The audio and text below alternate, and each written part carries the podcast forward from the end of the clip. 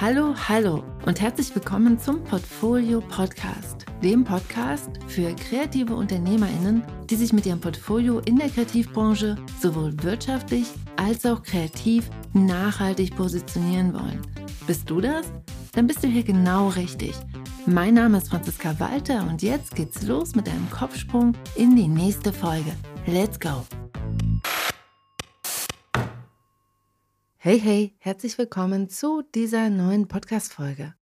Der heutige Podcast ist Teil 2 der Folge 29. Wie viele Stunden arbeitest du wirklich? Die am 25. August 2022 hier im Portfolio Podcast erschienen ist.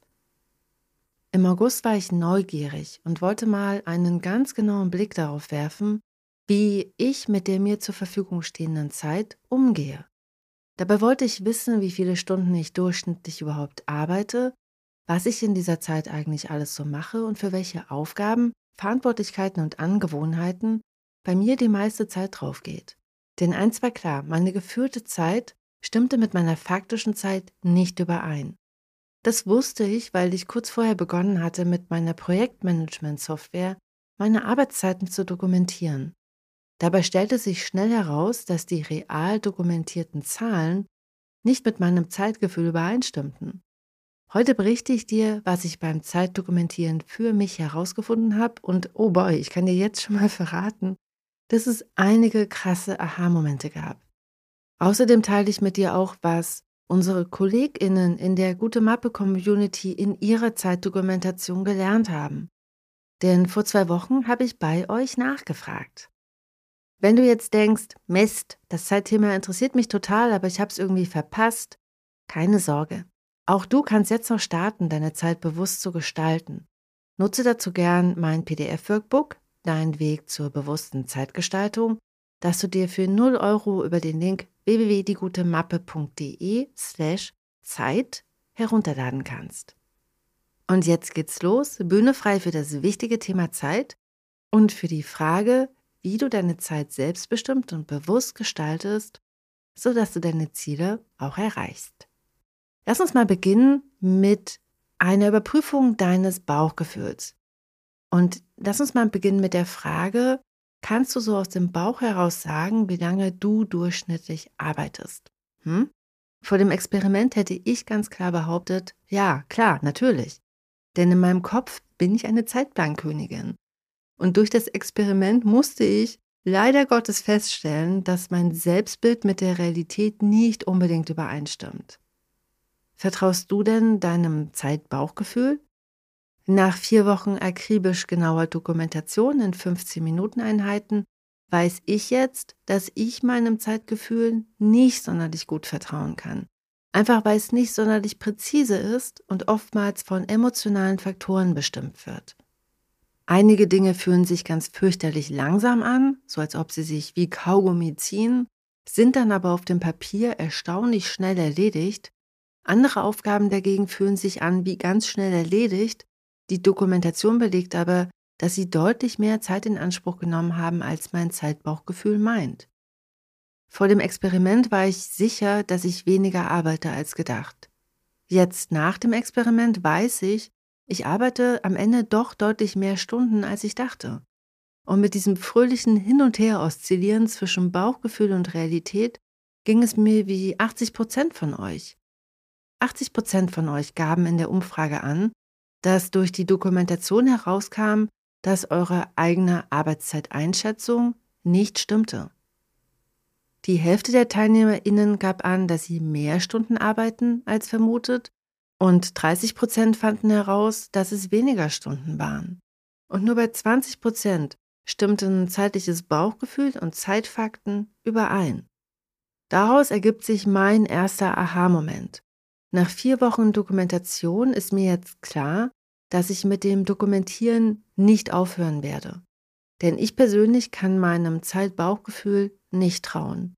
Viel zu oft grätschen emotionale Sachen rein, die das Zeitgefühl verzerren und dafür sorgen, dass ich nicht mehr im Steuer sitze, sondern hinten im Bus.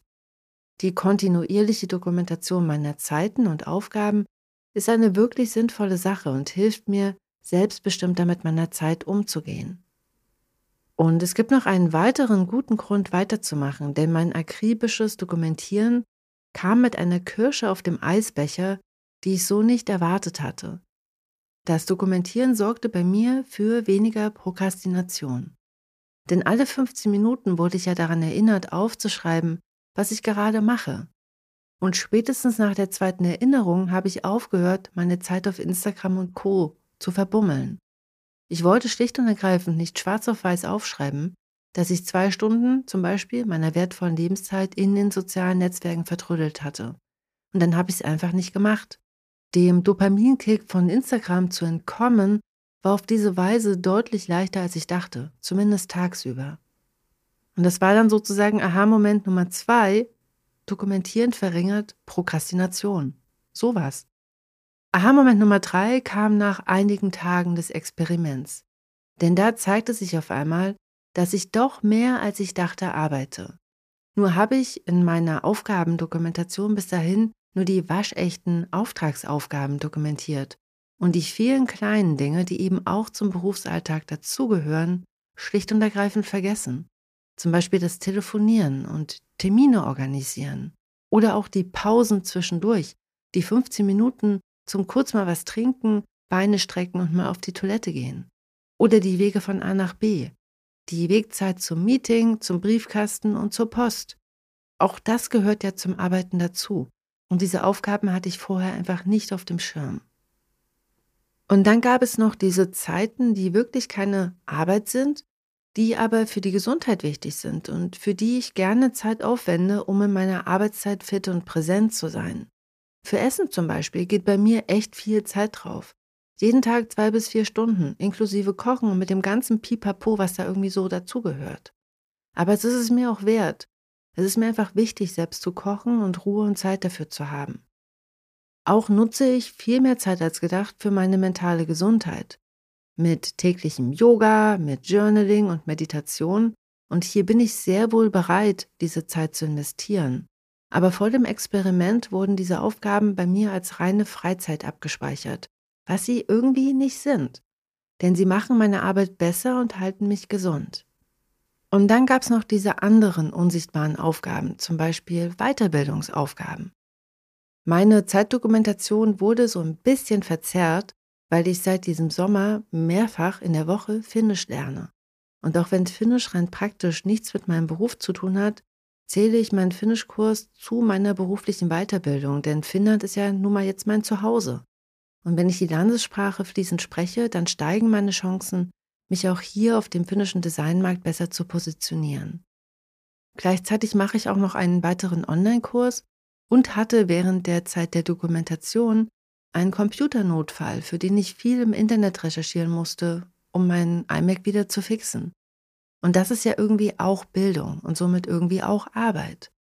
Gelernt habe ich hier, dass ich Tools brauche, die mir helfen, diese für mich oft unsichtbaren Arbeitsaufgaben sichtbar zu machen, sodass ich sie auch als Arbeit anerkenne. Wie ich das für mich gelöst habe, erzähle ich dir gleich. Aber vorher noch schnell was zum Aha-Moment Nummer 4, zu meinen Zeitfressern. Meine waschechten Zeitfresser, also die, die am meisten Energie saugen, passieren spät am Tag. Und das liegt mit Sicherheit daran, dass ich gern zwischen 9 Uhr abends und Mitternacht arbeite. Denn da habe ich meine Ruhe, keiner ruft mich an und ich kann mich in dieser Zeit meistens auch nochmal sehr, sehr gut konzentrieren. Und dafür mache ich oft am Nachmittag ein paar Stunden frei, gehe spazieren, sammle Blaubeeren oder Pilze oder gehe mit meinem Lieblingsmenschen in die Sauna. Das Arbeiten am Abend führt allerdings oft dazu, dass ich vor dem Einschlafen wenig Zeit zum Abschalten habe. Meistens bin ich dann einfach noch total wach. Und hier bin ich einfach gefährdet, in die typischen Social Media Rabbit Holes zu fallen und mich viel zu lange durch Instagram durchzuscrollen, anstatt was zu tun, bei dem ich wirklich Ruhe finde. Interessant war, dass in der Umfrage nur 20 Prozent der TeilnehmerInnen angaben, dass Social Media für sie ein Zeitfresser ist. In der Umfrage gab es zwei andere Zeitfresser, die sozusagen auf Platz 1 standen. 60 Prozent von uns gaben an, dass die allgemeine Orga, also das E-Mails schreiben, Telefonate führen, Akquise machen, dass das das ist, was am meisten mehr Zeit verbraucht als gewollt. Hier mal ein paar Zitate aus der Umfrage. Zitat Nummer eins: Über 30 Prozent meiner Arbeitszeit gehen für Orga, Angebote und Akquise drauf. Noch ohne Fortbildungszeiten. Oder Zitat Nummer zwei: Die Verwaltungsarbeit nimmt mehr Zeit in Anspruch, als mir lieb ist. Das Gefühlte wurde übertroffen. Die Kreativität kippt manchmal einfach hinten über. Oder Zitat Nummer drei: Ich verbringe den Großzeit meiner Zeit mit Orga und eben nicht mit dem Malen und Zeichnen. Aber, und das hat mich überrascht, auch 60 Prozent von uns gaben an, dass emotionale Blockaden, also zum Beispiel das Gefühl von Überforderung, ein typischer Zeitfresser ist. Beide, also einmal die Orga und die emotionalen Blockaden, belegen somit den ersten Platz der Zeitfresser. Auf Platz zwei mit jeweils 40 Prozent wurde die Ablenkung durch fehlende Struktur und oder Multitasking und die Langsamkeit und geringe Effizienz durch Übermüdung genannt. Auch das finde ich echt spannend und ich persönlich finde mich hier da auch selbst gut drin wieder, denn mein abendliches Instagram Rabbit Hole trägt ja dazu bei, dass ich zu wenig Schlaf bekomme. Und dann gab es noch Aha-Moment Nummer 5. Und der passt ganz gut zu den Zeitdieben.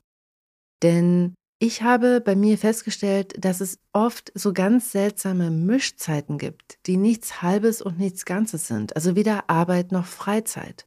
Bei Instagram zum Beispiel tagsüber fiel mir einfach auf, wie schwer es manchmal war zu entscheiden, ob das jetzt private Zeit auf Instagram war oder echte Arbeitszeit. Denn eigentlich wollte ich etwas für meine Akquise tun, aber am Ende habe ich hauptsächlich private Nachrichten beantwortet, bin von einem Reel zum nächsten gehüpft und habe mich irgendwie auf irgendwelchen Profilen verloren. Und auch an anderen Stellen am Tag konnte ich Mischzeiten beobachten. Zum Beispiel morgens. Da mein Studio ein separater Raum in meiner Wohnung ist, habe ich manchmal schon E-Mails gecheckt, während ich eigentlich gerade noch gefrühstückt habe weil eben nur eine Tür zwischen meinem Frühstück und meiner Arbeit liegt. Und es ist einfach so leicht, einfach mal schnell rüber zu hüpfen und schon mal zu schauen, was gerade so los ist. Und ich vermute, dass diese Mischzeiten sehr viel damit zu tun haben, dass sich Freizeit nicht wie Freizeit anfühlt. Und das Mobiltelefon heute ist ja das Paradebeispiel für vermischte Räume. Denn hier vermischen sich ganz viele private und ganz viele berufliche Tätigkeiten. Wir managen unsere Termine, bezahlen Rechnungen, buchen unsere beruflichen Tickets, telefonieren mit KundInnen und lesen berufliche E-Mails. Und gleichzeitig machen wir hier auch ganz viel Privates. Wie geht man also am besten damit um, um diese Mischzeiten zu reduzieren? Und das ist einfach eine gute Überleitung zu den konkreten Änderungen, die ich durch meine Zeitdokumentation bei mir eingeführt habe. Als erstes habe ich überlegt, wie ich klare Grenzen zwischen Arbeit und Freizeit erzeugen kann, um diese Mischzeiten zu reduzieren.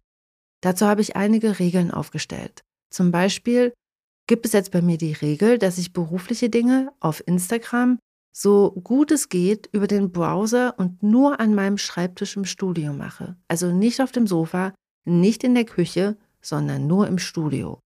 Und gleichzeitig achte ich auch darauf, meine E-Mails nur noch an meinem iMac zu checken, anstatt auf meinem Laptop oder auf meinem Smartphone.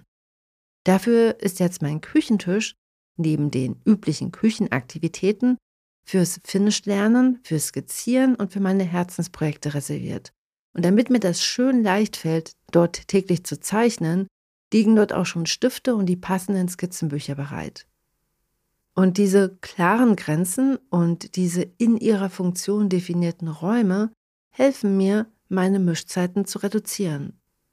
Zur konkreten Änderung Nummer zwei habe ich vorhin schon was gesagt. Die wahrscheinlich größte Änderung, die sich für mich durch das Experiment ergeben hat, ist, dass ich meine Zeit auch in Zukunft in 15-Minuten-Einheiten dokumentieren werde. Denn die Vorteile, die das Dokumentieren mit sich bringt, sind einfach zu überzeugend. Schon allein, dass es mir leichter fällt, Prokrastination zu reduzieren, ist für mich ein ganz triftiges Argument. Aber auch die Tatsache, dass ich jetzt eine ganz präzise Idee habe, wie viel Zeit in Aufträge, wie viel Zeit in Akquise und wie viel Zeit zum Beispiel in den Podcast fließt, fühlt sich einfach mal super gut an und sorgt dafür, dass ich mich selbstbestimmter fühle. Und die Änderung Nummer drei dreht sich um die Dinge, die meiner mentalen Gesundheit gut tun. Diese Dinge sind jetzt Teil meiner Arbeitszeit. Ich habe also beschlossen, dass ich diese Dinge nicht mehr als Freizeit für mich definiere, sondern als Teil meiner Arbeitszeit. Vorher hatte ich immer das Gefühl, dass ich jetzt schon wieder eine Pause mache, wenn ich nachmittags eine halbe Stunde meditiert habe. Dabei ist diese Pause so wichtig, um danach wieder konzentriert weiterzumachen. Und deshalb ist Meditieren jetzt Teil meiner Arbeitszeit, weil ich weiß, wie wichtig es für mich ist, mich um meine psychische Gesundheit zu kümmern. Und weil ich es in meinem Kalender als Arbeitszeit eintragen darf, fühlt es sich besser an. Die Meditationsroutine wird so leichter, weil sie sichtbar in meinem täglichen Zeitplan wird und weil ich eine Belohnung bekomme.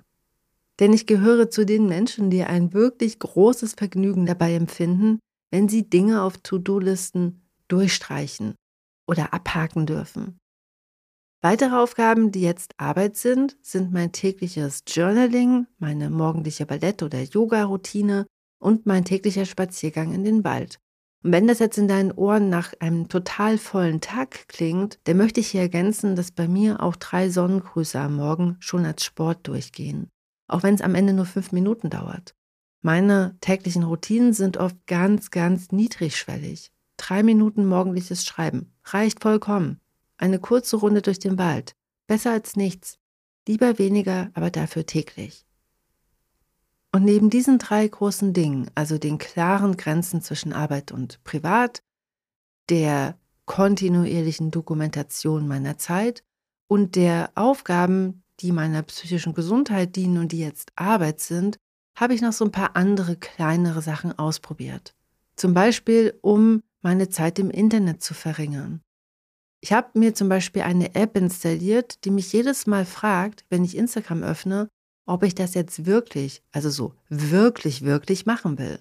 Und das ist erstaunlich hilfreich und sorgt dafür, dass ich öfters mal sage, hm, wenn ich drüber nachdenke, eigentlich nicht. Auch habe ich wirklich alle meine Notifications auf meinem Telefon ausgemacht und habe jetzt auch eine Zeit eingeführt, in denen mein E-Mail-Programm grundsätzlich geschlossen ist. Denn eine Sache war ganz klar im Zeitexperiment. Ohne Ablenkung und ohne Reizüberflutung kann ich in kurzer Zeit erstaunlich viel erreichen. Ich brauche einfach nur genügend Schlaf und eine Umgebung, die Gelassenheit und Fokus fördert. Und deshalb jetzt mal die Frage an dich. Was hast du in deiner Zeitdokumentation für dich herausgefunden? Und welche Tools und Regeln benutzt du, um fokussierter und gelassener zu sein? Und wo hast du noch Probleme und suchst nach Lösungen? Teile deine Erfahrung gern unter dem Podcast oder direkt unter dem Blogartikel oder auf Instagram. Und damit wünsche ich dir alles Liebe. Wir hören uns wieder nächste Woche. Ich freue mich auf dich. Bis dahin. Tschüss. Ach und PS, nicht vergessen, du kannst noch bis zum 17. November 2022 ein Exemplar meines Buches Die gute Mappe gewinnen. Und mitmachen kannst du ganz, ganz einfach. Empfehle die Podcast-Folge 39 auf einem Kanal deiner Wahl oder schicke fünf Personen eine persönliche Empfehlung.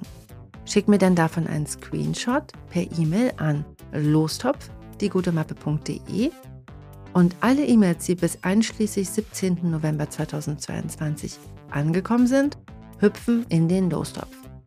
Und aus diesem ziehe ich dann eine Gewinnerin oder einen Gewinner und diese Person bekommt dann ein Exemplar meines Buches Die gute Mappe zugeschickt. Genau, wer gewonnen hat, verkünde ich am 24. November in meinem Newsletter. Der Rechtsweg ist ausgeschlossen und wenn du dir die genauen Teilnahmebedingungen nochmal anschauen möchtest, dann findest du die auf dem Blog oder direkt in den Show Notes unter dem Podcast. Ich wünsche dir auf jeden Fall ganz viel Glück und drück die Daumen, dass du gewinnst und freue mich, wenn du mitmachst. Bis dahin, alles Liebe und Tschüss.